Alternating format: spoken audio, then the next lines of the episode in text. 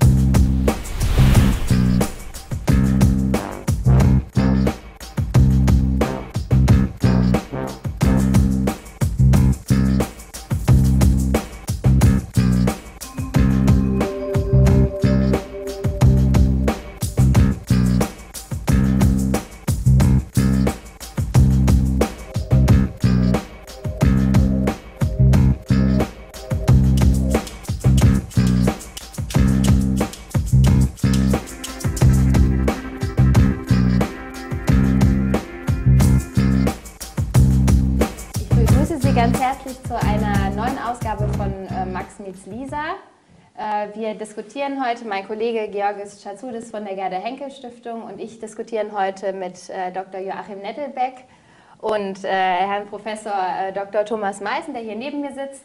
Und wir diskutieren über Geisteswissenschaften im globalen Dorf. Wie lässt sich Internationalisierung organisieren? Und es trifft sich sehr gut, dass wir zu diesem Thema hier heute im Forum Transregionale Studien uns äh, zusammenfinden. Das äh, Forum Transregionale Studien äh, führt nämlich gemeinsam mit der Max Weber Stiftung ein äh, Projekt zur Internationalisierung der Geistes- und Sozialwissenschaften durch, ein Verbundprojekt und ja, wir diskutieren heute über Internationalisierung und Wissenschaftsorganisation genau am richtigen Ort.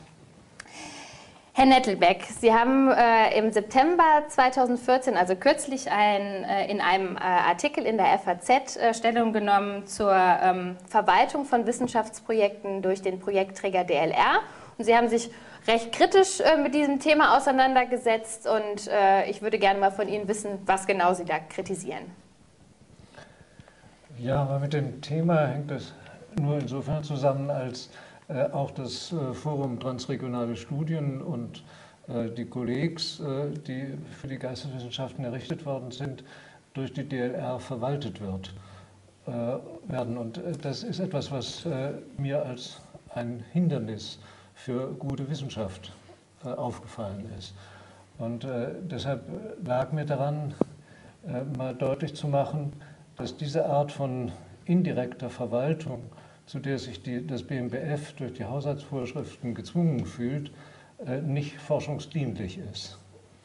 Äh, ich, man kann verstehen, dass äh, bei der nun so groß gewordenen Domäne Forschung das Ministerium in eine schwierige Lage gekommen ist. Sie bekommen immer mehr Geld, aber sollen immer weniger Personal haben. Also müssen sie irgendeinen Weg finden, mit diesem Problem fertig zu werden. Nur dann eine sogenannte der deutschen Luft- und Raumfahrt damit zu beauftragen, äh, das zu steuern, äh, kann nur zu perversen Effekten führen und dient auf jeden Fall nicht der Forschung. Äh, und das wird natürlich besonders deutlich, wenn man sich im internationalen Bereich bewegt, weil diejenigen, weil Sie haben ja dann das Problem, das Ministerium muss die DLR programmieren. Äh, das heißt also, Sie müssen vorhersehen, welche möglichen Probleme auftauchen. Aber Sie sind deutscher Beamter seit, was weiß ich, 20 Jahren im Bundesministerium für Forschung tätig äh, und äh, sollen nun vorhersehen, was für Probleme meinetwegen bei der Forschungsförderung in Indien auftreten werden. Das ist doch ganz ausgeschlossen. Und dann ist eben die Frage, was passiert in solchen unerwarteten Fällen. Wenn Sie so eine mittelbare Verwaltung haben, müssen sie dippeldappel hochgehen und äh, treffen auf lauter Hindernisse. Äh, es kostet sie viel Zeit und es ist sehr schwer, forschungsadäquate Lösungen durchzusetzen. Würden Sie dagegen sich wirklich dazu entscheiden, denjenigen, die das vor Ort machen, tatsächlich auch die Autonomie einzuräumen, im Einzelfall zu entscheiden, was richtig ist, könnten Sie beides miteinander verbinden. Deshalb ist das äh, Ergebnis ja meines Artikels gewesen, das Plädoyer übertragt die Verantwortung für solche Tätigkeiten äh, wissenschaftsgesteuerten Einrichtungen. Also zum Beispiel der Max-Weber-Stiftung oder der Alexander von Humboldt-Stiftung. Da würde ich von ähm, Herrn Meißen gerne wissen wollen, Kennen Sie diese Forschungslage, die Herr Nettelbeck ähm, dargestellt hat? Und erleben Sie das, da Sie ja in Paris jetzt zurzeit tätig sind, aber auch davor in der Schweiz tätig waren? Kennen Sie das anders? Ist die Forschung anders organisiert? Ist das auch so zentral und, wie Herr Nettelbeck sagt, so fremd organisiert, weil es wirklich nicht eigentlich in den Bereich hineinpasst? Er sagte, deutsches Luft- Deutsche Verwaltung. Ja. Ich wäre überrascht, wenn es in Frankreich besser wäre. Aber ich bin ja an einer deutschen Institution äh, in Frankreich und kann das insofern äh, nicht vergleichen. Ähm, ich war ja auch etliche Jahre in Heidelberg äh, zuvor und würde sagen, hier spielt natürlich ein wichtiges Element zugunsten auch äh, von äh, Autonomie, dass es verschiedene Förderinstitutionen gibt und dass nicht zuletzt die, Differenz, Föderalismus zwischen Ländern und Bund da ist. Wir haben ja jetzt von einer Bundesinstitution gesprochen. Im Prinzip, wenn man von der Universität herkommt, hat man ja erstmal mit den Ländern zu tun. Man hat mit relativ vielen auch gut äh, dotierten Drittmittelgebern zu tun. Also hier gibt es schon Spielräume. Konkret, was uns anbetrifft, im Deutschen Historischen Institut in Paris, da haben wir weitgehende Autonomie. Also DLR oder Ministerium, äh, das äh, betrifft uns nicht ähm, in unserem Alltagsgeschäft. Das betrifft die Geschäftsstelle in Bonn natürlich. Die, halt, die muss in, mit diesen Partnern klarkommen. Die tut das aber offenbar. Jedenfalls kriegen wir Geld und dann können wir doch relativ äh, wissenschaftsnah und frei damit machen, was wir für sinnvoll ansehen, beziehungsweise auch häufig, was schon Vorgänger für sinnvoll angesehen haben, denn das sind ja äh, Projekte, die über Jahrzehnte hinweg laufen. Also da bin ich ein bisschen äh, aus meiner Erfahrung äh, weniger skeptisch, aber das hat natürlich damit zu tun, wir sprechen hier von einem ganz besonderen äh, Projekt. Und da ist die, äh, die Frage, wie weit hier die Ausschreibung, das eine, also auf welchem Weg das Geld dann vergeben wird, ähm, läuft vom Ministerium aus über DLR. Ich habe nie verstanden eigentlich, äh, weshalb das da ist. Ich, irgendjemand hat mir mal gesagt, weil die sonst nichts zu tun haben, wickeln sie halt diese Verfahren ab. Äh, aber das gibt vielleicht auch bessere Gründe dafür. Ähm, ich bin aber davon ausgegangen, dass gegebenenfalls, wenn dann in solchen äh, auch kompetitiven Ausschreibungen eine Institution oder in unseren Fällen sind es ja eigentlich Institutionen, Gruppen, diese Mittel bekommen, dass die dann auch ähnlich frei darüber verfügen können mit wissenschaftlichen Zielsetzungen, wie das sonst der Fall ist. Aber vielleicht, genau, vielleicht kann mir jetzt Herr Nettelbeck sagen, was uns da bevorstehen würde. Da täuschen Sie sich. Äh, und es gibt eben Gegenbeispiele. Aber Ihre Frage ging ja an die Schweiz. Äh, und in der Schweiz haben Sie das genaue Gegenteil. Äh, die, das Schweizer Staatssekretariat für Forschung hatte, bevor es für Berufsbildung auch zusätzlich zuständig wurde, 118 äh, Mitarbeitern. Das steht 1800 Mitarbeitern des BMBFs gegenüber. Und in der DLR arbeiten nochmal etwa 800 Personen für die Art, nur für die Projektförderung. Ja, daran können Sie sehen, äh, äh, wie, wie, anders offenbar das organisiert ist. Wenn der Schweizer Staat sich äh, dafür engagiert, äh, das New Europe College in Bukarest zusammen mit der Bundesrepublik äh, zu steuern. Ja. Dann überträgt er diese Aufgabe einem kompetenten Wissenschaftler der Universität St. Gallen, der diese Steuerungsfunktionen ausübt. Damit ist gewährleistet, dass wenn immer ein fachliches Problem auftaucht, das wissenschaftsnah gelöst wird und nicht äh, aufgrund von irgendwelchen Regeln. Natürlich ist der Herr Schmidt auch Mitglied der Universität St. Gallen und die Universität St. Gallen sorgt dafür, dass er nicht das Geld für sonst was ausgibt. Mhm. Äh, aber äh, es ist die Wissenschaftssteuerung gewährleistet. Und das Beispiel des Deutsches Historisches Institut ist natürlich genau das, was ich meine. Die Max Weber Stiftung ist eine mhm. wissenschaftsgesteuerte Einrichtung und sorgt dafür, dass möglichst wenig von den Problemen, die Verwaltung so machen kann, bei Ihnen ankommt? Ja, also was die Schweiz äh, anbetrifft, haben Sie natürlich jetzt ein Element ausgelassen, das aber vielleicht für uns nicht so zentral ist.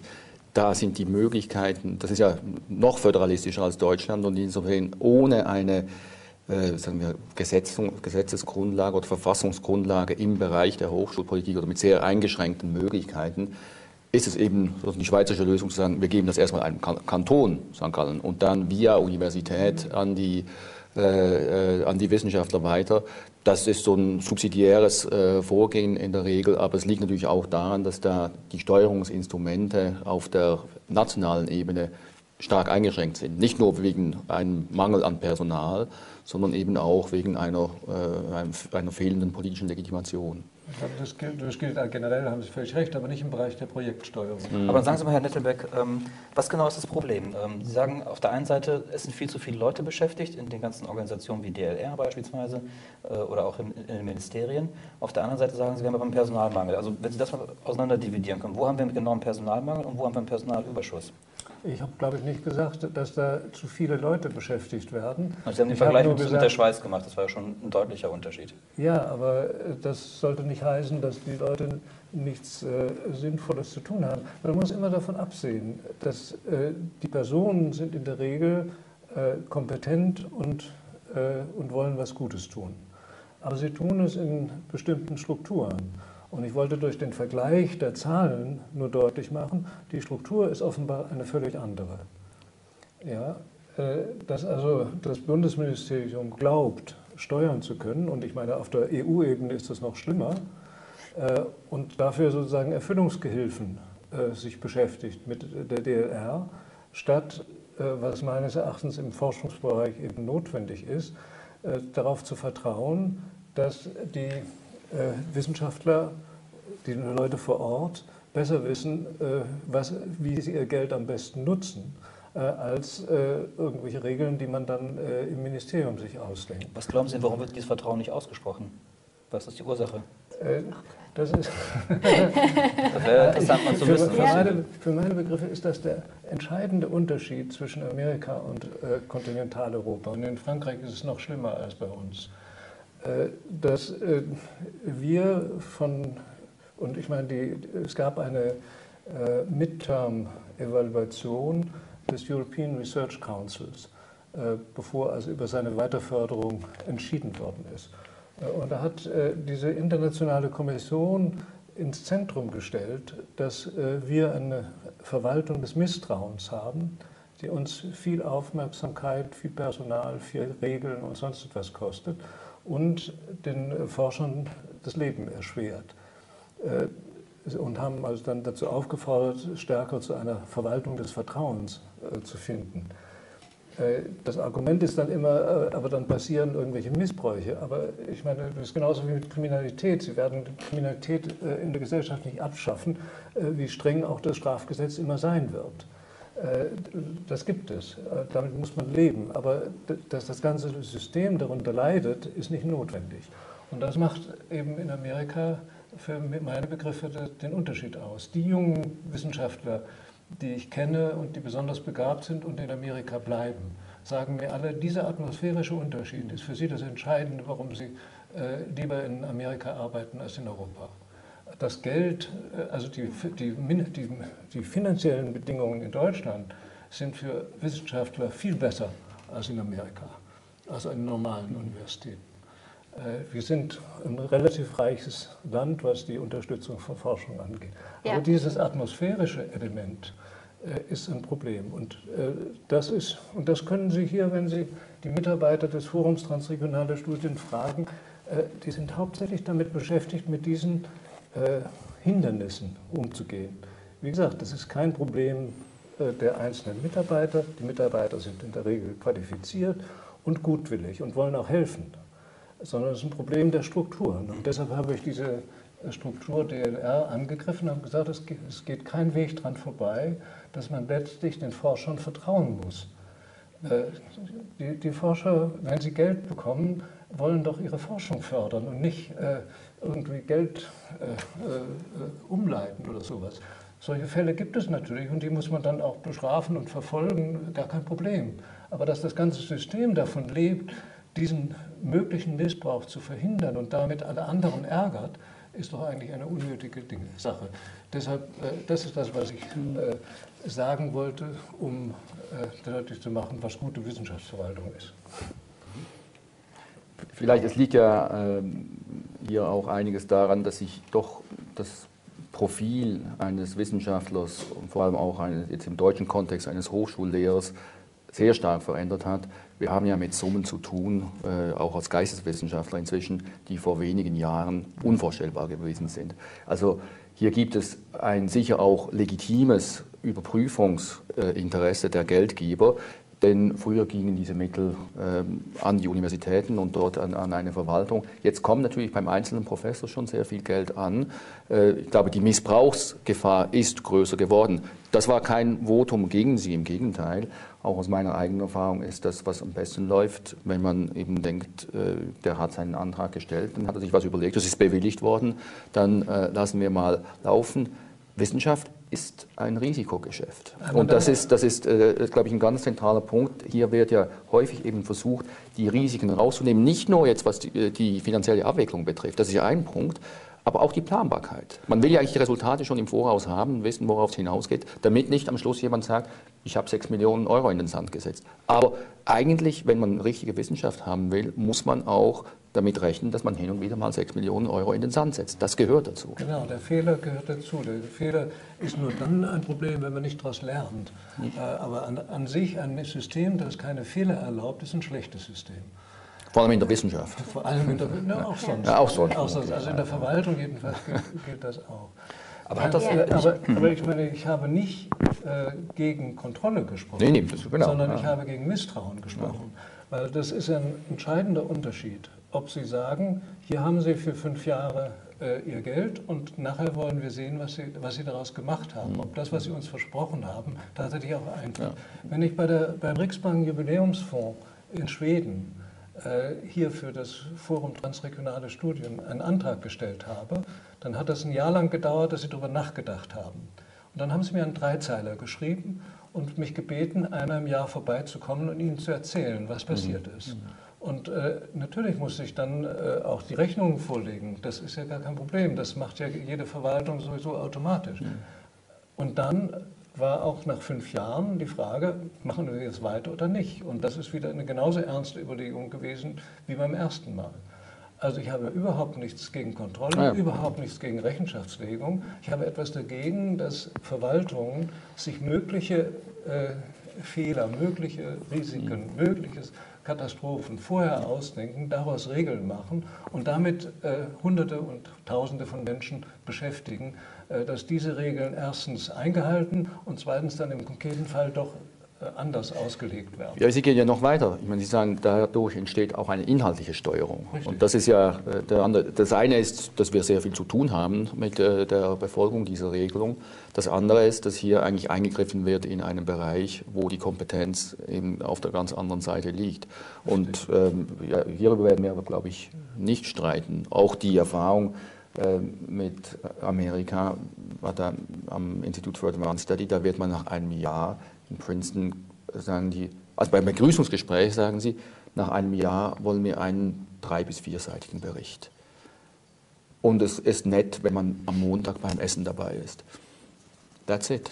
Und ja, dann, die dann, Erwartung. Die Erwartung ist ungeheuer hoch. Ja, die wissen natürlich, die haben die Leute ja ausgewählt, aus sehr vielen, ja. äh, und, und, die gehen davon aus, aber die gehen auch davon aus, da wird es immer wieder mal jemanden geben, der, der, macht sich, der, macht sich eine schöne, der macht sich eine schöne Zeit. Aber den Aufwand, sozusagen den nachträglich wieder rauszufischen, den wollen die sich natürlich nicht machen. Das heißt, wir, wir, wir, geben dem jetzt auch dem, der vielleicht äh, dann schief läuft, geben wir dieselbe Freiheit wie den anderen, denn äh, die äh, 17 anderen, die werden das wunderbar machen und werden was, äh, dabei, wird dabei was äh, herauskommen. Und der eine, der gehört halt zum Risiko. Die falsche Auswahl, die man gemacht hat, kann man nicht durch Kontrolle mhm. verbessern. Ja. Die, halt, den Fehler hat man gemacht. Nur es kommt noch hinzu, also wenn Serendipity das Wesen von, von Wissenschaft ist, dass also nicht vorhersehbar ist, mhm. was, das, was der Erfolg ist, dann ist auch äh, notwendig, dass sie eben nicht auf ein Ergebnis hinarbeiten, ja. aber dann wiederum die Rechenschaftspflicht. Also wir haben, mhm. am Wissenschaftskolleg haben wir dann nach fünf Jahren gefragt, wie schätzen Sie Ihren Aufenthalt fünf Jahre später ein? Ja. Und da kamen völlig überraschende Ergebnisse. Danach wollte ich nämlich gerade fragen, Sie haben ja das Wissenschaftskolleg für viele, viele Jahre eben begleitet und die, das Wissenschaftskolleg funktioniert ja ganz anders. Es funktioniert ja eben mit ganz wenig Kontrolle und sehr viel Vertrauen in den Forscher. Und wie sind da Ihre Erfahrungen? Also, das, äh Also da müssen Sie natürlich erstmal die Forscher fragen und das haben wir dann auch gemacht. Ja, klar, davon gehe ich aus. Ja. Die haben den Eindruck, dass das äh, besonders fruchtbare Jahre mhm. für sie waren. Äh, und zwar eben gerade, weil äh, sie sich diesen ja, Möglichkeiten überlassen konnten und nicht durch standardisierte Kriterien programmiert waren.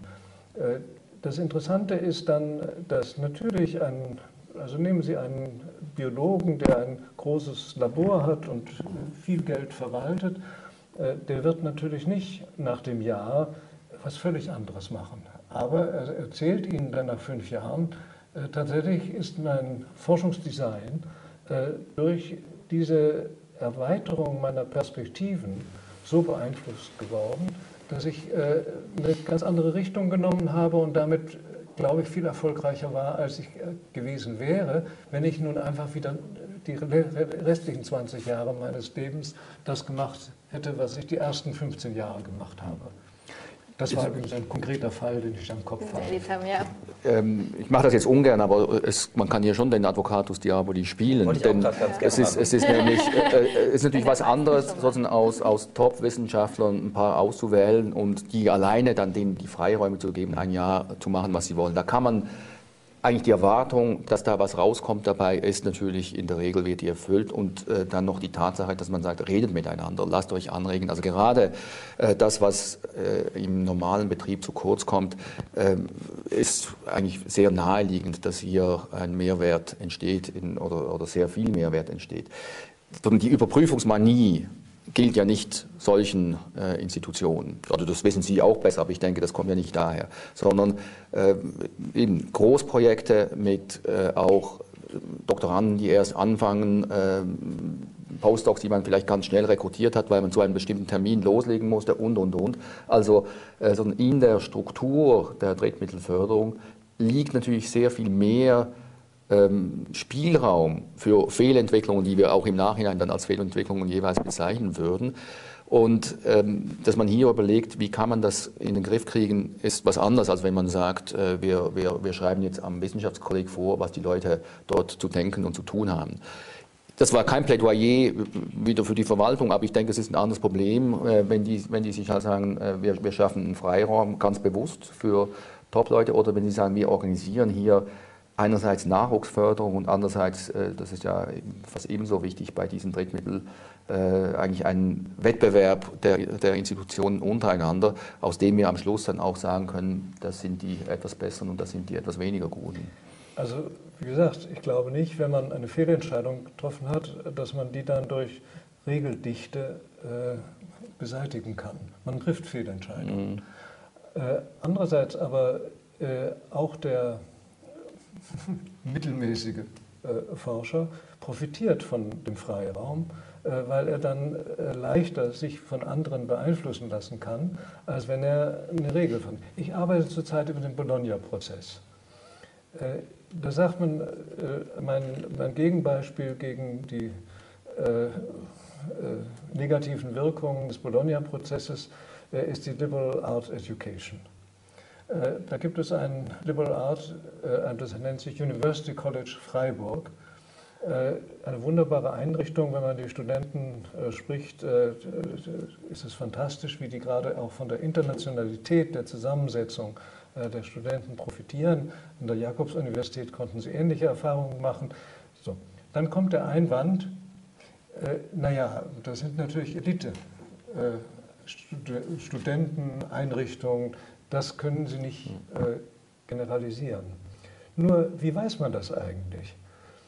Wenn Sie äh, heute in die Universität gehen, äh, werden Sie sozusagen einem ökonomischen Druck ausgesetzt. Äh, Sie müssen jede 30 Stunden einen Punkt machen.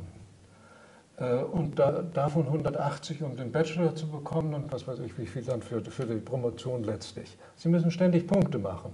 Und dann, äh, wenn Sie schon zu so ökonomischen Verhalten veranlasst werden, dann würde ich das auch möglichst schnell und möglichst, äh, mit möglichst geringem Aufwand machen. Was weiß man eigentlich, äh, was die Studenten an Neugier entwickeln würden, wenn man ihnen einen größeren Freiraum lassen würde? Wie, wie kommt man zu der Idee, dass, dass wenn nun 50 Prozent eines Altersjahrgangs in die Universität kommen, die notwendigerweise dümmer wären als die, die äh, vor 50 Jahren dahin gekommen sind. Mein, mein Eindruck ist, wenn ich, wenn ich Abiturarbeiten äh, angucke von meinen Enkeln, die sind so schwer, dass ich sie damals sicher nicht gelöst hätte. Also ich bin davon überzeugt, dass äh, auch diese 50 Prozent, auch wenn sie nur mittelmäßige, mittelmäßiges Abitur machen, äh, im Prinzip intellektuell genauso darauf vorbereitet sind, äh, sich äh, in der Universität die Fragen zu öffnen, wenn man ihnen den Spielraum lässt.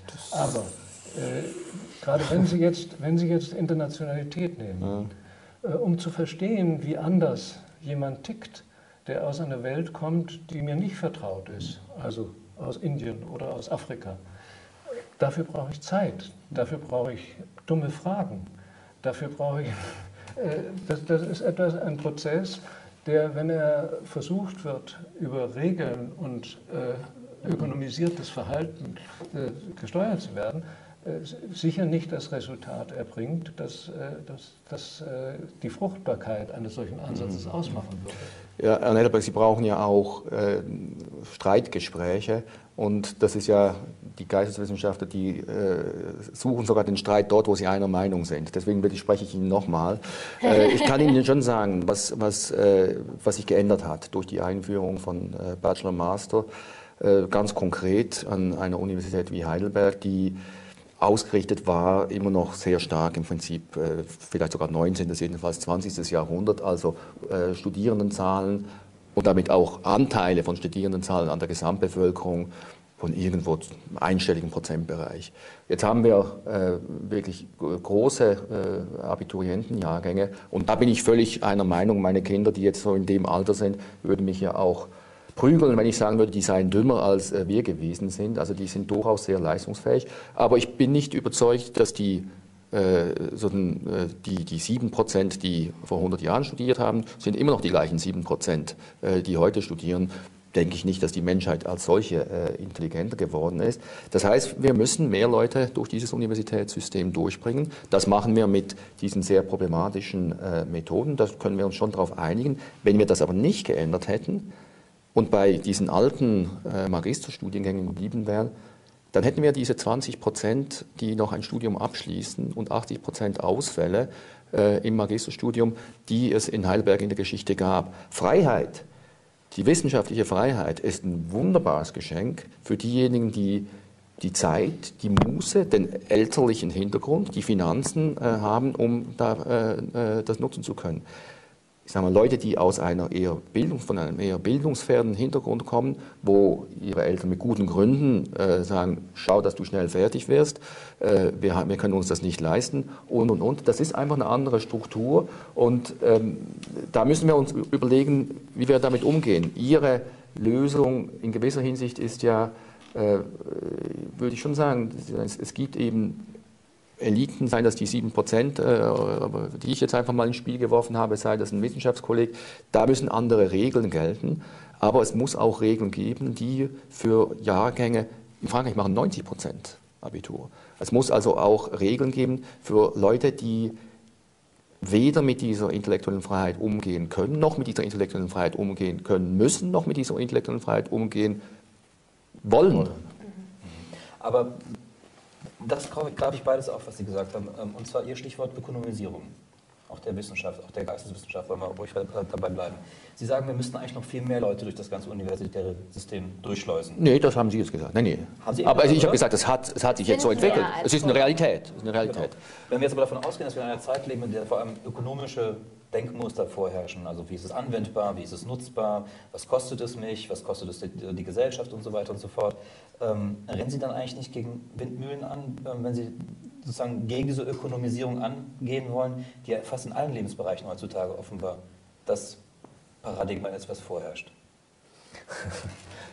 ja, aber es ist dann vielleicht auch Aufgabe äh, der Intellektuellen, darauf hinzuweisen, äh, es nicht die ganze Zeit? Ökonomie äh, nicht alles ist. Ja, warum tun Sie es nicht? Wo bleibt das? Wo bleibt der, Auf, der Aufschrei der, der Intellektuellen? Äh, also vielleicht ändert sich das auch. Also wenn Sie, Sie haben mich gefragt, welche, welches Buch ich gerade gelesen habe. Ja. Eines der Bücher, das mich am meisten in letzter Zeit beeindruckt hat, äh, ist das von Thomas Piketty äh, über das Kapital im 21. Jahrhundert, äh, das deutlich macht, dass äh, dies eine Phase ist, die Sie mit Ökonomisierung äh, beschreiben, äh, die nun etwa 30 Jahre dauert, aber wo doch aus der Reaktion, gerade in Amerika, erkennbar wird, dass das zunehmend für Menschen ein Problem wird, zu erkennen, dass die Zunahme von Ungleichheit unausweichlich erscheint. Ich glaube, das Pendel schlägt wieder zurück. Ich habe den Eindruck, also wenn Sie hier, ich habe mit großem Interesse äh, eine Ökonomie, Ökonomiestudentenvereinigung wahrgenommen, äh, die sagt, sie hätten es leid, äh, diese Art von Ökonomie weiter zu treiben. Und ich meine, selbst, selbst der, Nobel, der letzte Nobelpreis ging ja an jemanden, der zwar ökonomisch spricht und redet, aber dessen Hauptproblem das Verhältnis zwischen staatlicher Regulierung und äh, Marktkräften ist.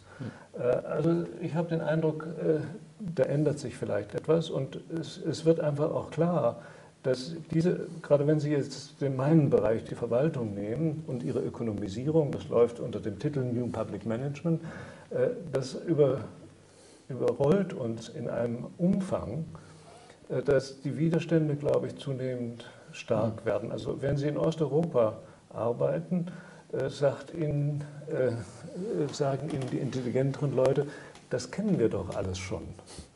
Und das ist doch eigentlich nicht erfolgreich gewesen, diese Art von Planung. Äh, Sie haben inzwischen eine Regelungsdichte und eine Planungsdichte, gerade auch auf europäischer Ebene, äh, die äh, absolut an den real existierenden Sozialismus erinnert. Ja, also äh, Sie beschäftigen, ich meine, die, die, diese DLR ist so ein Beispiel dafür, wie die normalen Mechanismen der Ökonomisierung einfach immer mehr äh, Kraft binden. Und das heißt ja auch für Menschen, die meinetwegen hier in dem Forum arbeiten, die müssen sich zunehmend mit, dem, der, mit der Auseinandersetzung mit diesen ökonomischen Regeln beschäftigen. Also da sehe ich auch reale Kräfte. Aber die, und da würde ich über Lebensbereiche ist ja kein Paradigma des, Real, äh, des realen Sozialismus, sondern eher ein Paradigma des Neoliberalismus. Ja, ja, gut, aber das, dieser Neoliberalismus äh, bedient sich ganz ähnliche Instrumente wie der real existierende Sozialismus. Das ist das Eigentümliche. Ich bin nicht mal so sicher. Ich glaube, man kann hier schon auch so argumentieren, dass man sagt, ähm, also Administrierung und Zunahme der Verwaltung und Ökonomisierung ist schon nicht deckungsgleich. Aber es ist natürlich, hier wird ein Prozess in dem Sinn der, der Rechenschaftsablage äh, für, für jede äh, Leistung, äh, die erbracht wird und für jede Zeiteinheit, die man hat und so weiter. Das, das ist ja das, was uns Schwierigkeiten macht, was vielleicht auch mit Ökonomisierung gefasst werden kann, aber nicht unbedingt. Ich würde hier ähm, zumal ich auch glaube, dass der Aufschrei, den Sie vermisst haben bei mindestens äh, Akademikern, die im Universitätsbetrieb drin sind, täglich schreien die. Äh, das ist schon so, aber es ist vielleicht nicht ähm, etwas, was jetzt sehr viele andere Leute kümmert. Aber ich glaube, da ist äh, doch auch ein Punkt dabei, der meines Erachtens durchaus ökonomisch ist. Denn ähm, äh, Sie haben das Beispiel gesagt, eine Planwirtschaft ist generell nicht sehr, hat, hat, nicht gut funktioniert. Das haben wir ja gesehen. In der Wissenschaft macht es noch weniger Sinn, aber äh, die, äh, der Gedanke, man kann hier sozusagen auf Jahre hinaus von äh, Verwaltungsschreibtischen aussagen, was die Themen sind, äh, ist ja äh, völlig lächerlich. Und wenn man sich überlegt, äh, Piketty hin oder her, also was sind sozusagen die Grundlagen des Erfolgs des Westens, des wirtschaftlichen Erfolgs über Jahrhunderte hinweg, ist das Kleinteiligkeit, es ist Konkurrenz, es sind Freiräume, es ist natürlich auch Spionage, Betrug, Patentraub und, und so weiter, das gehört ja schon auch dazu. Aber das sind ja produktive Kräfte, die hier kleinteilig ge äh, gewirkt haben. Und wir würden doch, äh, wenn wir sagen würden, weshalb ist der Westen mächtig, weshalb, äh, oder gewesen, aber sagen wir immer noch, weshalb ist der Westen reich, dann würden wir doch nicht sagen, dank der planerischen äh, Qualifikation seiner Staatsbeamten, sondern wir würden sagen, das ist vielleicht ein Teil. Also ich würde das auch nicht sagen, es, es braucht auch eine Rechtsordnung, äh, die äh, einen Rahmen gibt, aber wir würden sagen, das ist der, der, der, freie Markt und die Konkurrenz, äh, die hier ganz entscheidend gewirkt haben. Und dieser Gedanke, glaube ich, ist einer, den man durchaus auch wieder in die Verwaltung wieder reinbringen kann und sagen, schaut mal, eigentlich, woher kommen, in, unter welchen Bedingungen entstehen denn wissenschaftliche Resultate, die Aufsehen erregen. Das ist nicht so anders als wirtschaftliche Resultate, die aufsehenerregend sind. Ich würde das Gespräch gerne noch mal ein bisschen mehr auf die von der Wissenschaftsverwaltung äh, und Organisation weg zur Internationalisierung äh, lenken, weil Sie ja da auch beide Experten sind. Und ähm, das BMBF hat ja 2013 beschlossen, dass äh, internationale Kollegs gegründet werden sollen.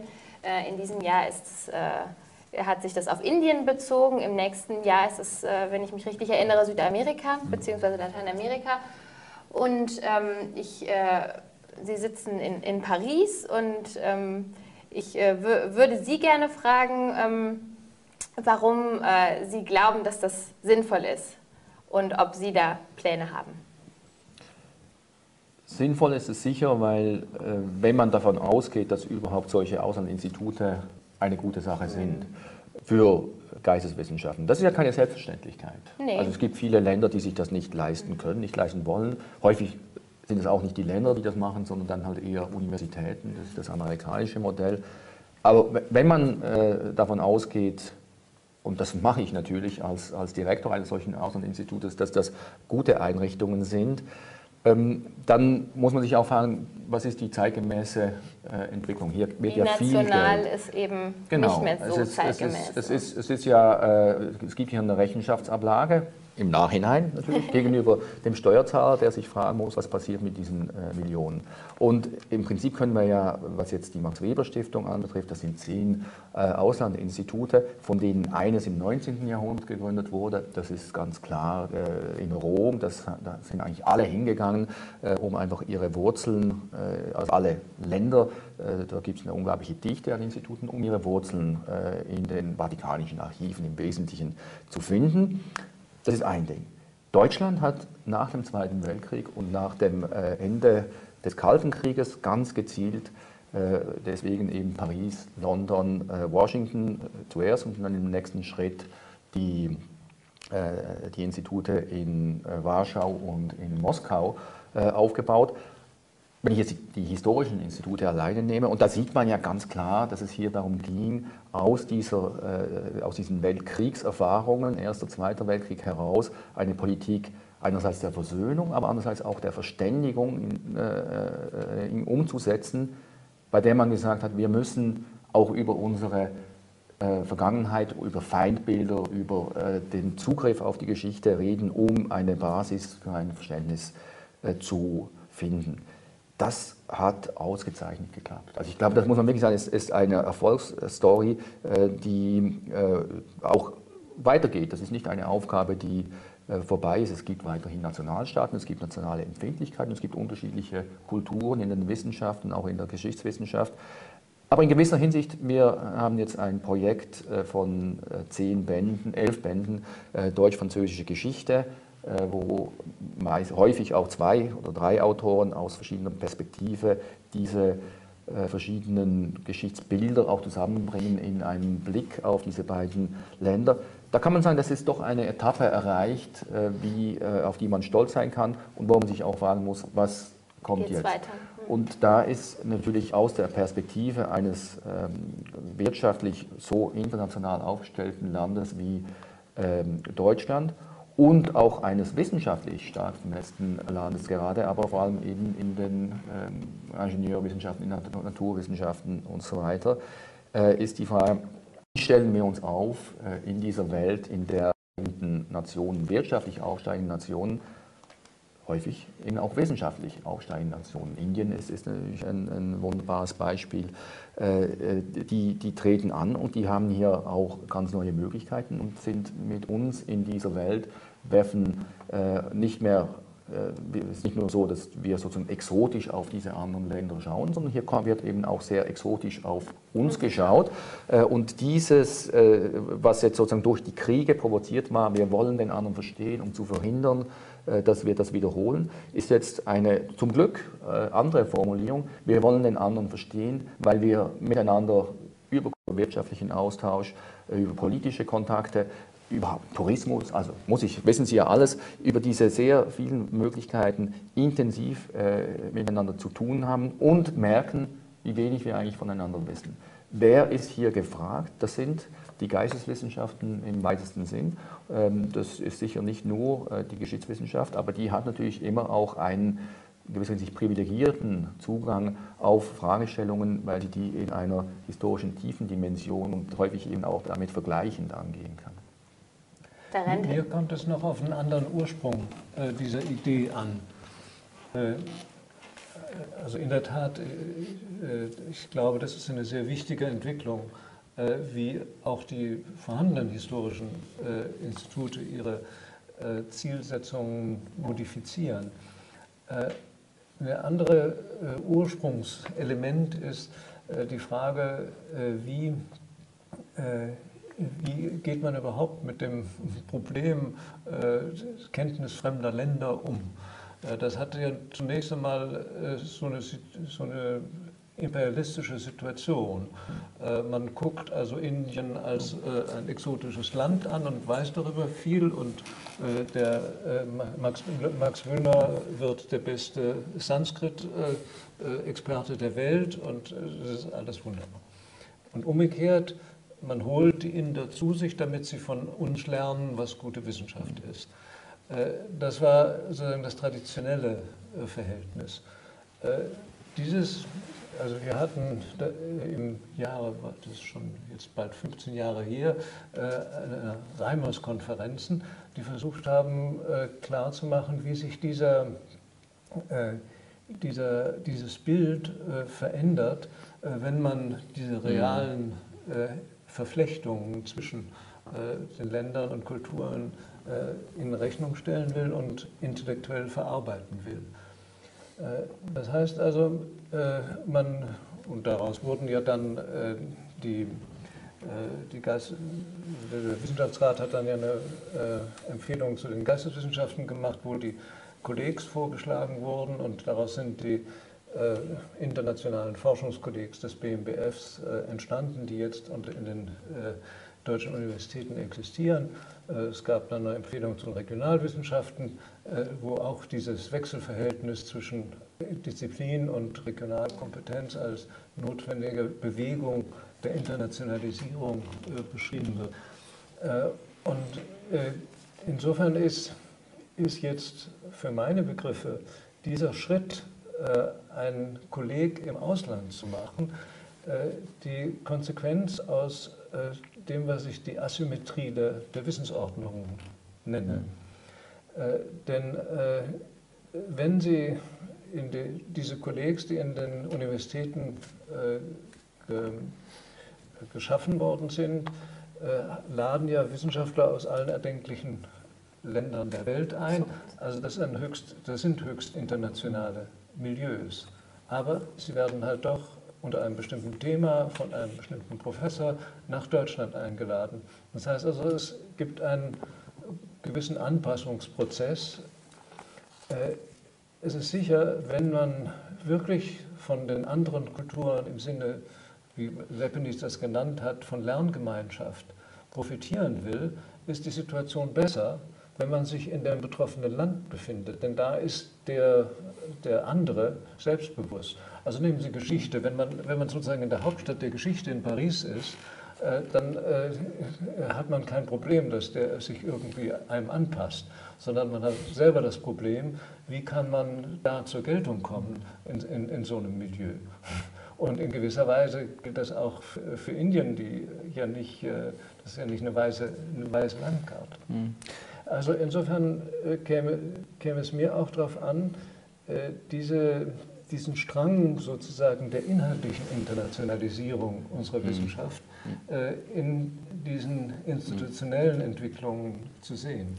Also das will ich gleich, da sind wir völlig einer Meinung. Da kann ich nicht mal mit, mit Bemühen irgendeine Gegenposition entwickeln. Ich denke gerade auch, was Sie gesagt haben, wegen der, wegen der Räumlichkeit, wo man sich beschäftigt, der die Entwicklung jetzt auch in den Köpfen, gar nicht so sehr unbedingt die institutionelle, ist ja eine zu sagen, wir delegieren hier auch nicht eine Aufgabe jetzt an die Indienwissenschaftler, wenn wir bei Indien bleiben, äh, oder an die Lateinamerika oder die äh, Afrika-Spezialisten, wenn wir hier äh, Institute oder Institutionen, Kollegs aufstellen wollen, sondern wir definieren Probleme.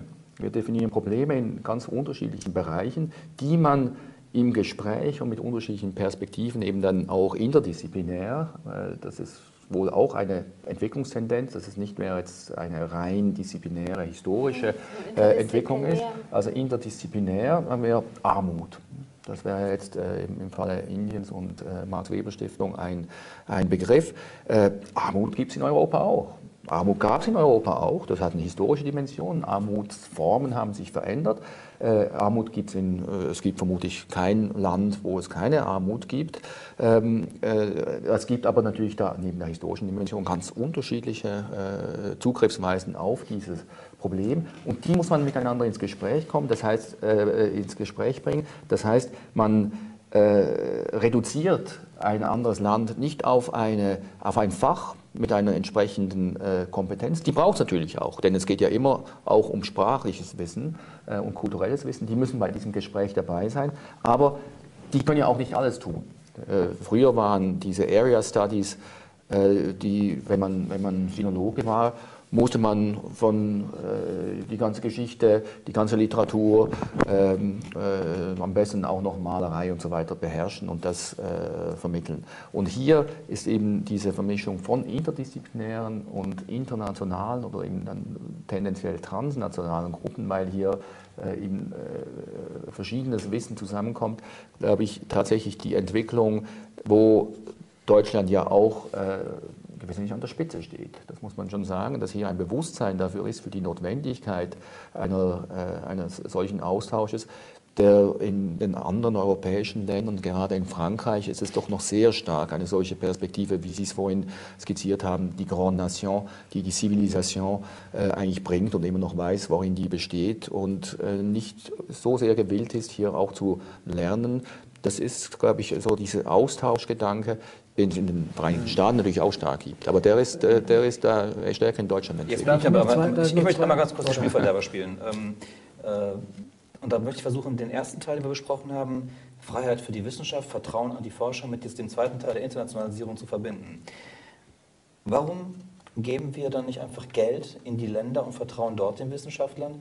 Warum bauen wir unsere eigenen Strukturen in den Ländern auf? Ist das nicht auch eine Art von Wissenstransfer, eine Art von ja, wir können es besser, wir zeigen euch, wie das geht. Ähm, wir geben die Direktiven, wie ihr das umzusetzen habt, wenn wir solche Kollegen im Ausland von hier aus sozusagen aufbauen. Warum dann nicht auch sagen, ihr braucht Geld, okay, nehmt das Geld und macht was damit, wir vertrauen euch, ihr seid gute Leute. Gut, aber wir haben von Verflechtung gesprochen. Wir haben von. Transregional gesprochen. Ja, ja, aber ähm, das zu Ende gedacht, was wir am Anfang gesagt haben, würde ja im Grunde auf der internationalen Ebene das ja bedeuten. Also wir, Darf ich? Ja, bitte. Darf ich dann gleich, ich komme dann nachher, äh, dann nachher dazu. Also, aber zunächst einmal äh, ist das Problem sozusagen Verflechtung.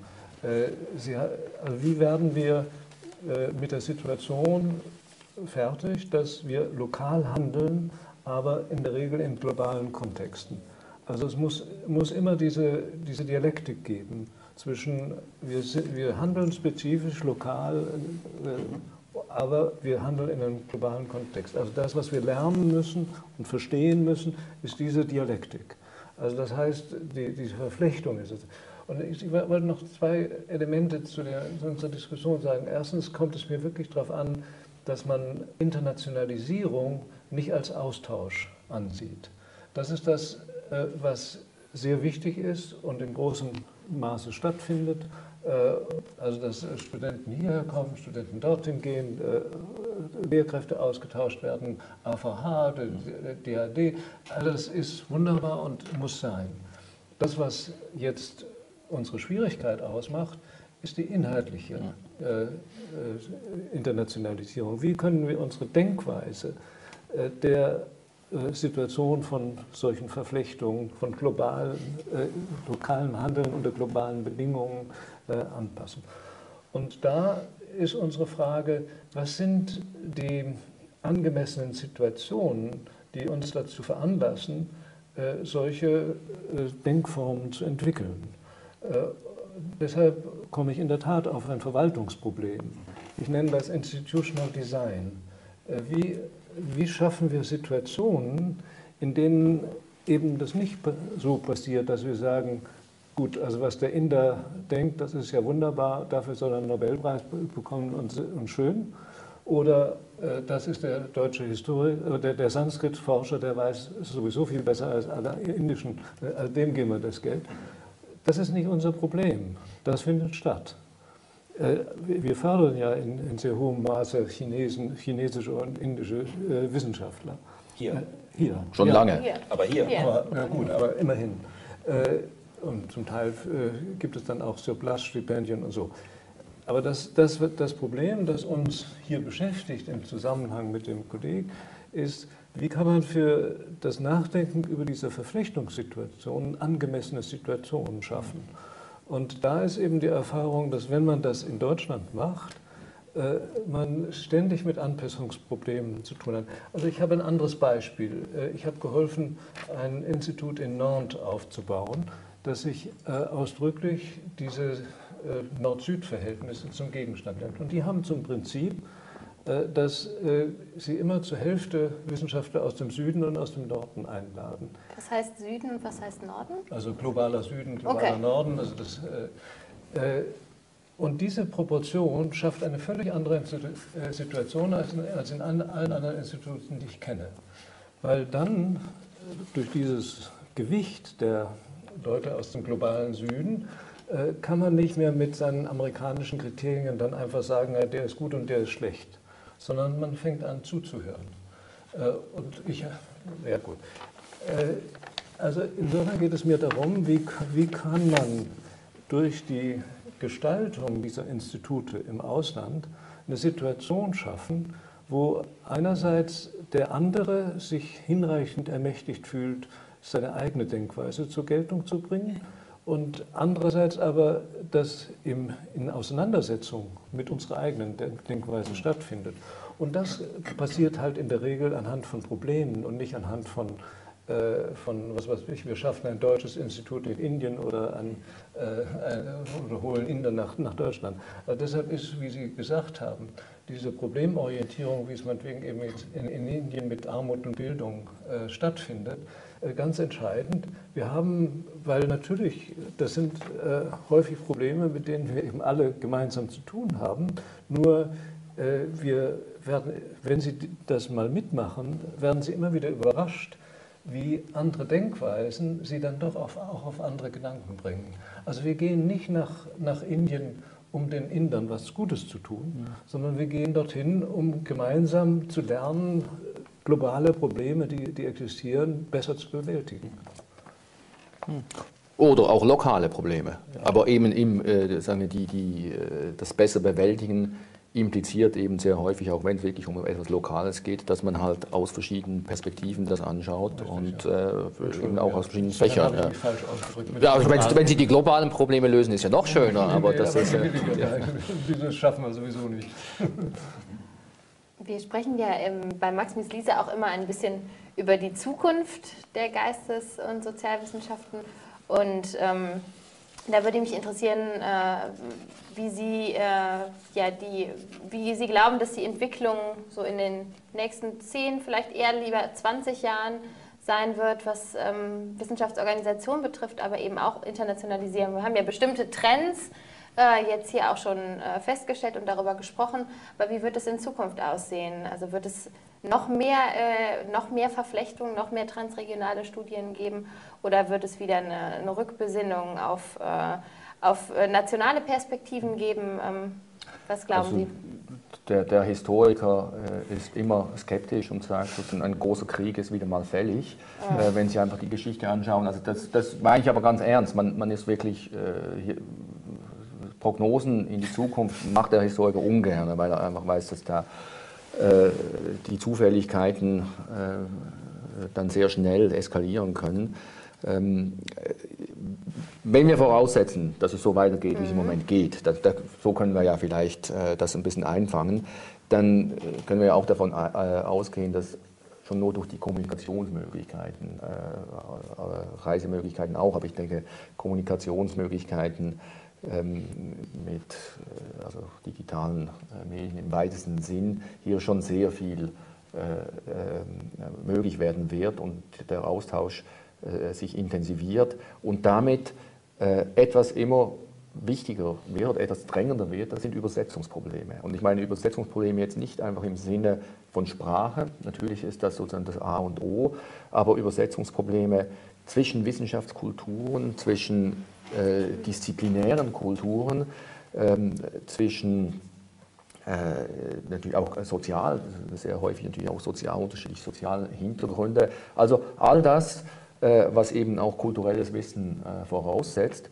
Und ähm, da sind äh, natürlich die Geisteswissenschaftler äh, die Spezialisten dafür, weil sie erstens mal überhaupt wissen, dass es diese Unterschiede gibt, dass sie eine Rolle spielen. Da ist man ja äh, als Naturwissenschaftler, ähm, da spielt das ja auch eine Rolle. Das ist ja eine Illusion zu Genauso denken, dass er, ja, aber vielleicht schon nicht man genauso. Nicht es, so es, ist, es ist also nicht das Thema selbst, mit dem man sich beschäftigt, während äh, der, der Geisteswissenschaftler dauernd, äh, auch der Historiker, wenn ich mich mit, mit dem 15. Jahrhundert äh, beschäftige, dann nicht nur, weil das lateinische Quellen sind, sondern weil das eine andere Welt ist, aber das ist auch der Zweite Weltkrieg. Wenn ich denke, äh, ein Deutscher 1939 ist dasselbe wie ein Deutscher 2015, dann mache ich ganz entsetzliche Fehler äh, bei, bei der äh, bei der Interpretation. Und wenn nun das, diese historischen Differenzen, die es geben kann, wenn wir die jetzt in einer globalen Dimension denken, dann sieht man, wie unglaublich wichtig es ist, dass hier gut ausgebildete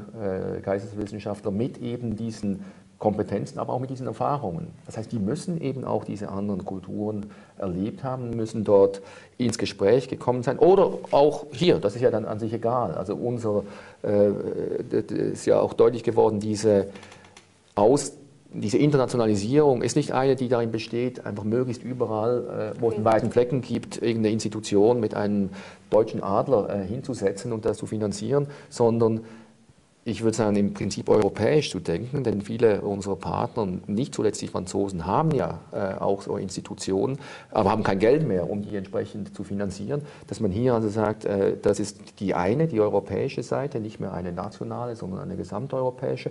Und dann haben wir sehr viele äh, Partner in diesen Ländern, Institutionen, Universitäten, die ja auch nicht mehr Entwicklungshilfeempfänger sind, wenn ich das noch so in Klammern nachfügen soll. Das sind ja sehr stolze und selbstbewusste, mit gutem Grund selbstbewusste Institutionen. Und dann äh, letztlich, weshalb sollen wir nicht in, bei einem Projekt in Amerika nicht auch eine Universität oder eine andere Institution aus Chile äh, dazu nehmen, wenn die sagen, das ist etwas, was uns auch interessiert. Also hier eigentlich eine Enträumlichung, ähm, die auch durch eben die modernen Medien vermutlich erleichtert wird, aber dann eben auch bedeutet, dass die Trägerschaften und auch die Orte viel flexibler auch gedacht werden und auch die Partnerschaften viel flexibler gedacht werden. Ob das die Zukunft in 20 Jahren ist, das äh, werden wir dann, äh, ich mit einem langen Bart äh, und, und, Sie hier dann immer noch jung und dynamisch äh, mal besprechen können. Es ist jedenfalls eine Hoffnung, dass es so weitergeht. Herr Debeck, Sie vielleicht in zwei, drei Minuten sind dann in der Zeit etwa so ein Ausblick in die Zukunft? Also zunächst einmal möchte ich betonen, dass wenn ich über Verflechtungen, transregionale Studien, diese Art von Kollegs äh, nachdenke, äh, dann ist das mit der Frage, was fehlt in einem großen System? Äh, was äh, ist besonders interessant für die zukünftige Entwicklung?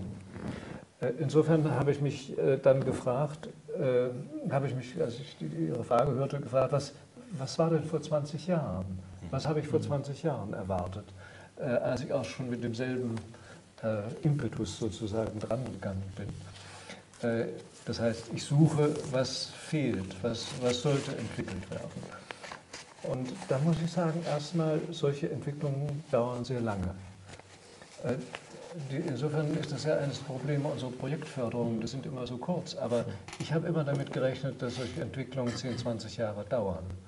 Und wenn ich mir sozusagen meine Wünsche von, was weiß ich, da habe ich angefangen, das Institut in Bukarest äh, zu gründen, das damals schon so die Idee der, der Lerngemeinschaft äh, äh bedeutete. Äh, dann äh, ist das heute sozusagen zum Ergebnis gekommen. Insofern würde ich hoffen, dass die Samen, die da gesät werden, meinetwegen mit diesen Kollegs oder mit dem Forum, äh, in 20 Jahren dann mal ein bisschen sichtbarer werden und ein bisschen stärker auch das Normalleben an der Universität beeinflussen werden. Also nehmen Sie meinetwegen die, äh, die Dynamisierung unserer historischen Sammlungen. Die Bundesrepublik ist, hat einen fantastischen Reichtum an historischen Sammlungen, äh, die äh, wissenschaftlich zur Geltung gebracht werden können. Nehmen Sie das Verhältnis zwischen Recht und Sprache. Ja, das, äh, wo, wo die, die, Juristen arbeiten immer mit Worten, aber sind sich dessen nicht bewusst, dass wenn sie mit in, in internationalen Kontexten arbeiten, sie ständig über Missverständnisse äh, stolpern. Nehmen Sie Probleme der Sozialwissenschaften, Acts of Meaning, wo, wo eben auch wiederum klar ist, Bilder, Worte äh, sind Handlungen. Äh, was bedeutet das und so weiter. Also so, oder hier die vergleichenden Philologien, wie, wie, welche äh, Methoden habe ich eigentlich, Texte zu verstehen in unterschiedlichen Kulturen. Also insofern sind durch diese Bemühungen, Kollegs, Forum und so weiter, Samen gelegt, von denen ich hoffe, dass in 20 Jahren dann etwas sichtbarer werden. Dann sollten wir uns in 20 Jahren nochmal zusammensetzen. So ist es. Das war der Vorschlag. dann danke ich Ihnen sehr, dass Sie unsere Gäste waren in unserem Format Max Mitz Lisa. Dieses Mal aus Berlin im Forum Transregionale Studien. Ähm, wir sehen uns wieder im nächsten Jahr. Thema kennen wir noch nicht, mhm. unsere Gäste kennen wir auch noch nicht. Wir wissen eigentlich noch gar nichts, was wir im nächsten. Jahr machen. Es bleibt also offen. Ja. Aber wir werden sicherlich wieder eine sehr interessante Runde zusammenstellen und freuen uns, dass wir dann wieder bei Ihnen Dank.